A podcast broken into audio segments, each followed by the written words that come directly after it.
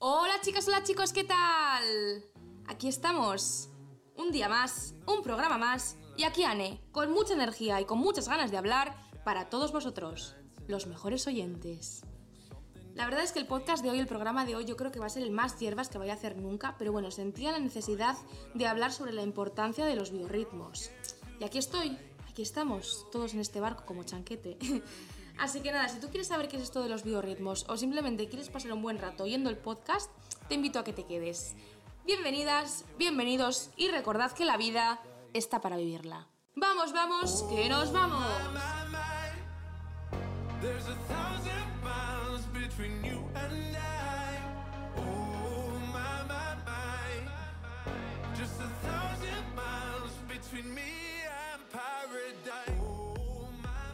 ¿Qué son los biorritmos? Bueno, yo cuando digo biorritmo me estoy refiriendo a todos los ciclos o a todos los ritmos que influyen y forman parte en el día a día de las personas, que pueden ser internos o pueden ser externos.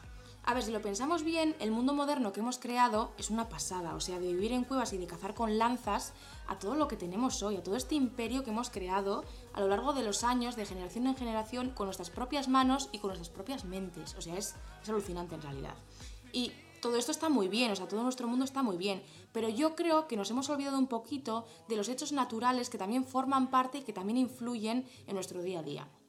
Habiendo llegado a este punto, igual más de uno me llamáis friki, y me da igual, pero yo os prometo además que más de uno, más de una al terminar el podcast no vais a pensar así. Ya veréis por qué. Entonces, ¿por qué la importancia de los biorritmos? ¿Por qué he pensado que sería importante hablar de esto hoy aquí? Bien, por una parte creo que hay mucha gente que está desconectada de la vida, que no sabe qué son los biorritmos, y por otra parte creo que hay mucha gente, me incluyo, que tenemos los biorritmos desequilibrados. Eh, al final es como que desde pequeños nos enseñan o solo nos quieren enseñar el mundo moderno en el que vivimos, ¿no? Pues eh, todo lo que el mundo del cemento, el mundo de la empresa, del dinero y tal y cual, pero se nos olvida que eh, junto a este mundo convive otro mundo paralelo, que es el mundo un poco más natural, ¿no? un poco más hierbas diríamos, y que muchas veces se infravalora cuando en realidad ese mundo ha estado ahí mucho antes de inventar nosotros nuestro mundo. Y al final hay que aprender a convivir con él y a respetarlo. Entonces me parecía que, bueno, que este espacio podría ser pues bueno, un buen momento para hablar de ello, ¿no? Y para crear un poquito de debate que siempre está bien. Entonces, ¿cómo voy a abordar el tema? Pues lo voy a hacer por dos puntos. El general, que son como cosas que nos afectan a todos, y el plano personal, que son cosas más individuales, ¿no? Como bien dice la palabra. Entonces, para empezar por el plano general, quiero mencionar la luna. Chun, chun, chun. ¿Cuántas leyendas y cuántos misterios hay sobre la luna? Pero bueno, yo me quiero centrar un poco más, no tanto en lo mitológico, sino un poco más en los hechos. Y la cosa es que pensad en todo el agua que hay en el océano. Litros y litros y litros de agua. Al final las mareas se mueven por la influencia de la luna. Entonces, si tantos litros de agua se mueven por la luna, nosotros que en comparación somos como pulguitas, como hormiguitas, ¿cómo no nos va a afectar a nosotros la luna? Es que yo creo que aquí hay una ciencia que está por descubrir todavía. Y es más, amigas mías que trabajan en psiquiátricos y en psiquiátricos diferentes, de ciudades diferentes, siempre nos cuentan que los días que hay luna llena, los pacientes suelen estar más alterados y se suelen dar más brotes importantes. Así que yo aquí dejo la información y cada uno que piense lo que quiera. Después también tenemos eh, el cambio al viento sur. Cuando pasamos de un viento normal a de repente un viento sur, notamos como dolor de cabeza, como que tenemos poca paciencia, poca concentración y estamos súper agresivos, sobre todo al volante. Si conducís, como yo, que conduzco un montón todos los días, os vais a dar cuenta que la gente está muy hostil. Pitan un montón, pi, pi, pi, se adelantan, hay accidentes, la gente anda como loca en general. Y esto es porque el viento sur altera el sistema nervioso. ¿Y cuándo lo altera más que nada? Cuando hay el cambio, el día que se produce el cambio de viento, digamos, normal, entre comillas, a viento sur, esos días que vienen calores de repente. Fijaos, ¿eh? la próxima vez. Y junto con el viento sur también hay otro viento que se le llama viento de la locura, pero que en realidad se llama efecto Foehn, que si no sabéis lo que es lo podéis buscar en internet porque hay un montón de información, que es un viento que nos produce agotamiento, agresividad, insomnio, nos vuelve tarumbas, mal, nos vuelve locos de la cabeza. Eh, y de hecho hay países que lo tienen en cuenta si se cometen delitos un día cuando ha habido efecto Foehn. Luego, eh, un poco relacionado con esto de la locura y tal y cual, tenemos Mm, la víspera de la nevada. Bien la víspera de la primera nevada de la temporada o bien la víspera de la nevada, cuando han estado una semana sin nevar, no tiene por qué ser la primera de la temporada, pero cuando ha estado un tiempo sin nevar, esa primera nevada, estamos como muy inquietos, tenemos muchísimo nerviosismo y estamos muy, muy alterados. ¿Y sabéis dónde se ve esto muy bien? En los niños. Si tenéis niños alrededor y va a nevar, no les digáis que va a nevar, pero fijaos, sin decirles nada, fijaos cómo están. Están súper alterados, súper inquietos y se portan fatal, están descontroladísimos. Para continuar tenemos el agua del mar. De esto sí que hay estudios y es que dicen que bañarse y bucear reduce el estrés y la ansiedad, además de ayudar a la piel y a las heridas, claro, por el tema de la sal y todas las sustancias que hay en el agua. Y yo en verano bromeaba con mis amigas y les decía, jo, ¿habéis visto alguna vez a alguien llorar en la playa? Yo la verdad es que no. En la arena no me he fijado, yo creo que no. Pero en el agua estoy 100% segura que nunca he visto llorar a nadie. Algún niño igual que se ha perdido y tal y cual sí. Pero a la gente en plan adulta jamás, jamás de los jamases.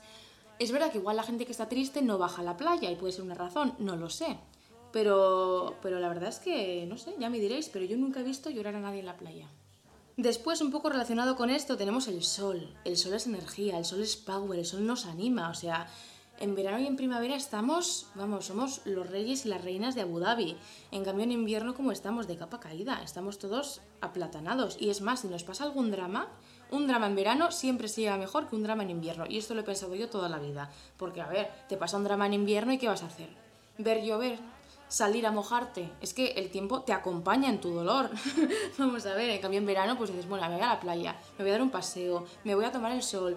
Hay como más cosas para hacer, ¿no? Los días son más largos. Y para terminar tenemos, bueno, el dicho de siempre, la primavera la sangre altera. O sea, al final es una época de apareamiento.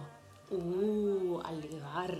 Entonces, claro, a ver, la cabeza no está para madrugar, ni para trabajar, ni para pagar facturas. La cabeza está, o el cuerpo, mejor dicho, está para procrear, para que continúes con la especie y para que no se extinga. O sea, entonces yo pienso que, a ver, entiendo que tiene que haber cierto orden en el mundo, ¿no? Pero también pienso que en la medida de lo posible se tendría que tener un poco en cuenta estas cosas a la hora de, ¿no? de llevar cosas a cabo. Por ejemplo, pues unos exámenes finales, pues en vez de ponerlos en primavera cuando estamos todos alterados, pues igual mejor ponerlos en enero, que estamos todos más aplatanados, que el tiempo invita más a estudiar, ¿no? Yo pienso que hay cosas que, sí que se podrían amoldar, la verdad. Bueno, habiendo dicho esto, que seguro que hay más ejemplos, pero yo no los conozco, em, pasamos al plano personal. Bien, si eres chica, hay dos cosas que tienes que tener en cuenta. Por una parte es el ciclo menstrual y por otra parte es la menopausia. Entonces, eh, yo tengo un podcast dedicado al ciclo menstrual. Si no lo has escuchado, te invito a que lo escuches porque está súper bien. Si eres hombre, también lo puedes escuchar porque mm, va a ser muy interesante y vas a comprender mejor a las mujeres, ya te lo digo yo. Así que bueno, lo buscáis, que está por aquí abajo, y, y lo escucháis. Y por otra parte, bien seas hombre o bien seas mujer, os voy a explicar qué son los ritmos circadianos. Podríamos decir que hay como tres relojes en nuestra vida. El reloj social, que está relacionado con el trabajo y con la cultura, el reloj solar, que depende un poco de la estación y del lugar donde vivamos en el mundo, y por último el reloj biológico, que al reloj biológico se le llama el ritmo circadiano. Entonces, a ver por dónde empiezo. El mundo está organizado en 24 horas, ¿verdad? El reloj social son 24 horas en un día. Pero ¿qué pasa? Que algunas personas, su ritmo biológico no es de 24 horas, sino que tienen ritmos más largos o más cortos. Y estos ritmos, está comprobado, que se heredan. Pero claro, se puede trabajar o se pueden amoldar estos relojes internos para mm, como amoldarnos un poco al reloj social. Entonces, es decir, que las personas que tienen un ritmo circadiano corto son personas que, por ejemplo, necesitan menos horas de dormir, son más madrugadores. Y las personas que tienen un ritmo circadiano más largo son personas más dormilonas, que duermen más tarde. Entonces, eh, ¿cómo podemos amoldar esto? Pues, por ejemplo, si eres una persona dormilona como yo, pero tienes que madrugar porque no eres rico y te esperan en tu trabajo porque necesitas el dinero, pues me temo que no te va a quedar otra que entrenarte y meterte antes a dormir, porque si no lo único que vas a hacer es arrastrar sueño por los siglos de los siglos, amén, y eso no te va a hacer ningún bien. Así que hay que entrenarse e irse a dormir prontito. Entonces, bueno, por otra parte, aparte del, ritmo circadiano de cada uno, hay que saber que la luz solar regula estos ritmos, ¿vale? Los ritmos biológicos. Entonces, al final por dentro somos sustancitas, siempre lo digo, y somos hormonitas. Entonces, con el sol, cuando sale el sol y nosotros nos levantamos, se eleva el cortisol, que es la hormona de la energía y del power. pero también es la hormona del estrés. Y luego voy a mencionar una cosa sobre esto. Entonces, si os fijáis, las personas que madrugamos, muchas veces si nos toca desayunar cuando aún es de noche, no tenemos hambre. ¿Por qué no tenemos hambre? Porque nuestro mecanismo no está en marcha, porque todavía es de noche y los ojos no han visto, no, no han reaccionado que hay que levantarse. Es antinatural en realidad. Entonces, lo ideal sería empezar el día con sol o con luz solar. O, por ejemplo, si está nublado, con un poquito de luz. Pero a veces no es posible porque nuestras obligaciones, nuestro reloj social y nuestro reloj solar no nos lo permiten. Y en cambio con la oscuridad baja el cortisol, esta hormona de la energía del power, y se eleva la melatonina, que sería, dicho así brevemente, la hormona del sueño. Entonces, si os fijáis, cuando se hace de noche estamos más aplatanados, nos entra la tontera, el frío, el sueño y estamos con la mantita en el sofá, ¡ay qué frío tal, ¿no? Porque claro, el cuerpo está preparando ya para dormir. Entonces, eh, los expertos dicen que dependiendo cómo sea tu ritmo, si más corto o más largo el ritmo circadiano, el reloj biológico, el pico de estas hormonas se da a una hora o a otra. Entonces, claro, imagínate que tú eres una persona con el ritmo circadiano corto y tu pico de la melatonina es a las 12. Pues tú a las 10, naturalmente, vas a sentir una necesidad de irte a dormir. Y te va a venir súper bien porque en el mundo en el que vivimos, este mundo que hemos creado, está hecho para los madrugadores, siento decirlo, pero la gente que nos gusta dormir, no lo llevamos nada bien. Y esto es así. ¿A que sí, amigos? ¿Me entendéis vosotros? Em, entonces, claro, y por ejemplo, una persona que tiene el pico de esta hormona a las 4 de la mañana, pues perfectamente se puede ir a dormir a las 2, porque esa persona a las 10 de la noche no va a sentir la necesidad de irse a dormir, porque su pico es mucho más tarde, todavía tiene como tralla. Hasta las 2 o las 4 de la mañana, vete tú a saber, es que tiene ahí energía para ir regalar. Entonces, claro, a veces ese momento, ese pico, no va acorde con nuestra vida y con nuestras obligaciones. ¿Y cuál es la solución? Pues lo que he dicho antes, entrenarse, entrenarse y entrenarse. Entonces, ahora ya tenemos como un plano general de los biorritmos, ¿vale? Pero esto no termina aquí. ¿Dónde está el problema? A ver, el problema es que estos ciclos, estos ritmos circadianos, todos los días se ven interrumpidos por nuestro estilo de vida y nuestras obligaciones. Al final pensad que nos levantamos a oscuras, desayunamos a oscuras, la mayoría de nosotros. Nos metemos en el coche, atascón, tráfico, estrés, algunos ansiedad, patatín, patatán. Comemos a deshoras, comemos rápido, comemos mal y cualquier cosa porque no tenemos tiempo. Hacemos deporte, si es que hacemos deporte, cuando salimos del trabajo, es decir, la mayoría de nosotros a oscuras y suma y sigue. Entonces al final no vamos acorde a la vida, no vamos acorde a la luz. Y luego en invierno peor aún. Y la gente que igual vive en países que están un poco más cerca de los polos, pues aún peor. Entonces, claro, eh, si esto pasa un día, no pasaría nada, porque bueno, no pasa absolutamente nada, pero al final esto no es lo habitual.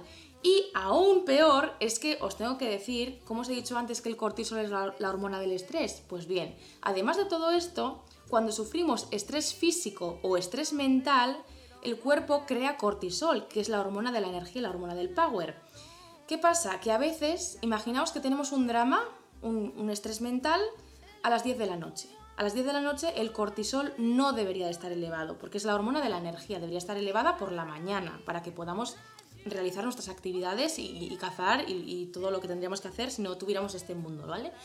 Entonces, claro, si se eleva el cortisol a una hora que no toca, por ejemplo a la noche, luego no vamos a poder dormir.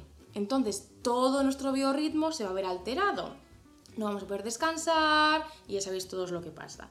Entonces, repito, si esto pasa un día, no pasa nada, pero es que al final nos pasa muy a menudo.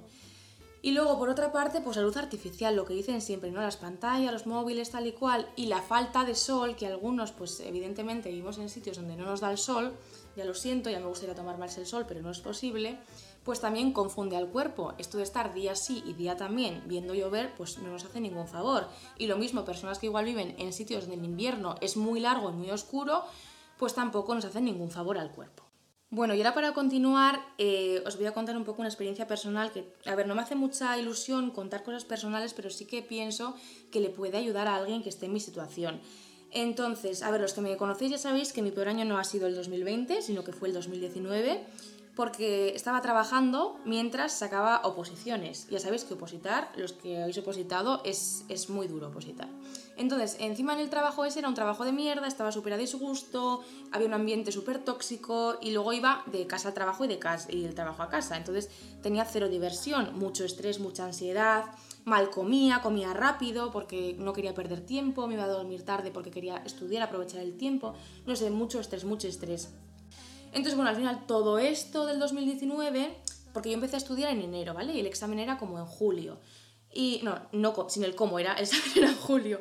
Entonces, eh, pues eso, al final todo el rato me salían brotes de dermatitis, perdí un montón de pelo, me salían un montón de granos, insomnio, o sea, todo el rato me ponía como enferma, cogía todos los virus que existían y de hecho cogí un virus que me lo detectaron como, o sea, que lleva como mi cuerpo dormido un montón de años y se me activó en ese momento, o sea, me salió de repente unas cosas muy raras, que ahora ya estoy bien. También tuve un accidente de coche, tenía toda la microbiota desequilibradísima, las hormonas también, o sea, estaba, estaba fatal. Encima ibas al médico y el médico, pues tenías un brote de dermatitis y te daba una crema, o te ibas a, yo qué sé, perdía el pelo y me daban las anticonceptivas. Y es como, al final yo sentía que me estaban dando como parches, ¿no? Me estaban como parcheando mis síntomas, pero que en realidad nadie estaba yendo al fondo del asunto y al final el fondo del asunto es que tenía los biorritmos desestructurados y estaba mal pues por el tema emocional, el tema del estrés y al final está todo como muy conectado, ¿no?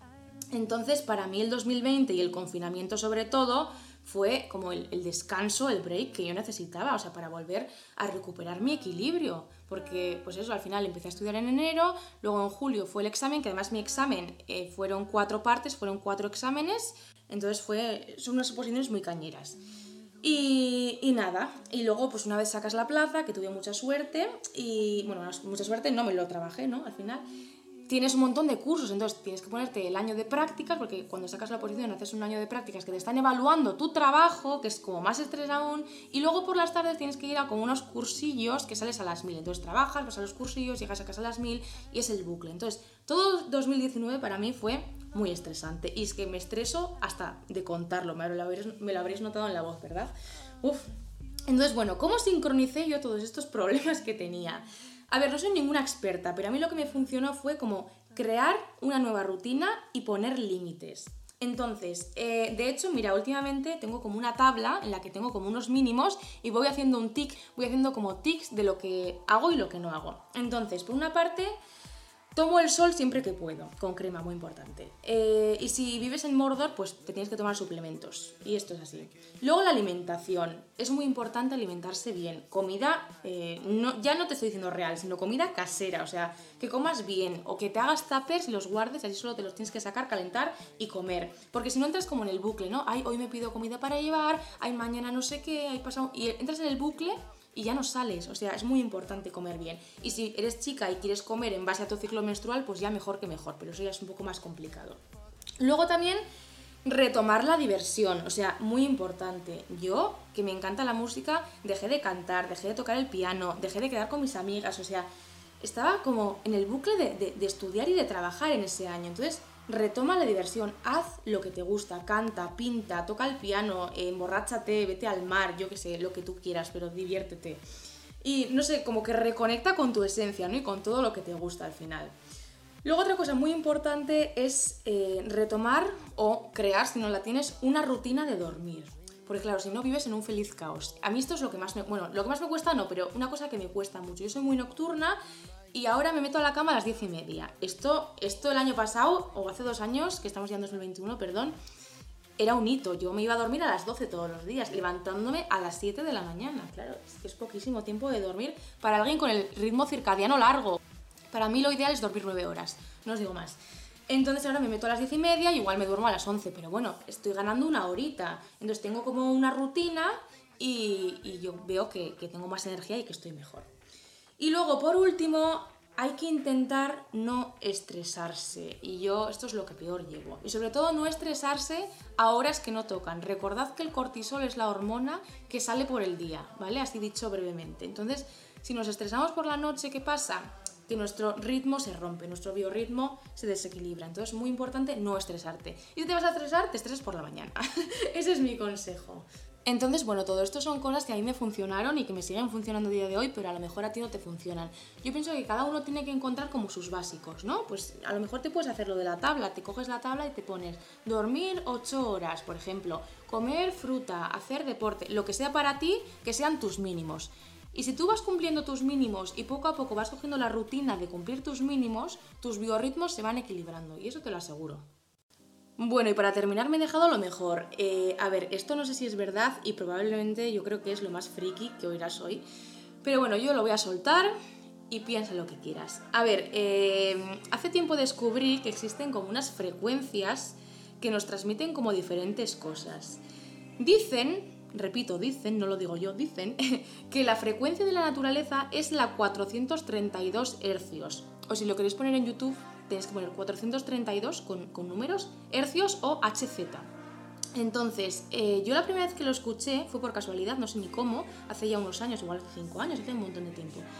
Y os prometo que me entró como un escalofrío por la columna vertebral, o sea, fue poner con los auriculares ¿eh? esta música de 432 y me entró como un escalofrío por toda la columna, desde, digamos, desde la parte baja hasta la nuca. Y dije, ¿pero qué es esto? No sé, como, como alucinante, muy sobrado.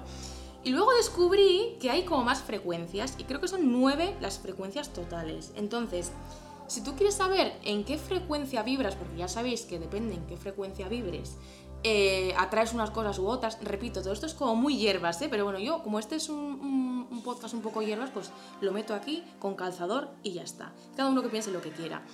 Entonces, dicen que para saber en qué frecuencia vibras tú, tienes que ponerte como las nueve frecuencias, ¿no? Si le pones en YouTube, ahí te aparece todo. Eh, nueve frecuencias, tal, no sé qué, te aparece todo. Entonces, eh, tú te las vas poniendo, va como de menor a mayor, ¿vale? Entonces, Va a haber una con la que te identificas. Evidentemente todos los días no estamos igual de ánimo, entonces todos los días la frecuencia no va a ser la misma. Pero bueno, eh, yo en este momento, que lo he hecho esta tarde, estoy en la frecuencia 528, que supuestamente es la frecuencia del amor. Uh, pues no me va nada bien, ¿eh, amigos? Así que no sé yo esto si es verdad.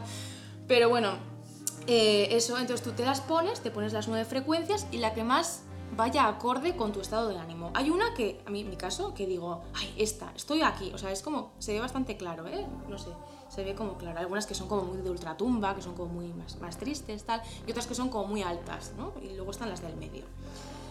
Y luego, bueno, eh, para terminar, os recomiendo, me da un poco de vergüenza contar esto, pero os recomiendo que cuando estéis a oscuras, por ejemplo, a la mañana cuando os levantáis en fin de semana, porque a mí al menos entre semana no me da la vida, ojalá me diera la vida, pero no me da la vida, os pongáis a oscuras, por ejemplo, en la cama con el móvil, con los auriculares y busquéis en YouTube el sonido de los planetas. A ver, yo no sé si sirve para algo, pero mola, o sea, mola muchísimo, aunque algunos dan miedo, no sé.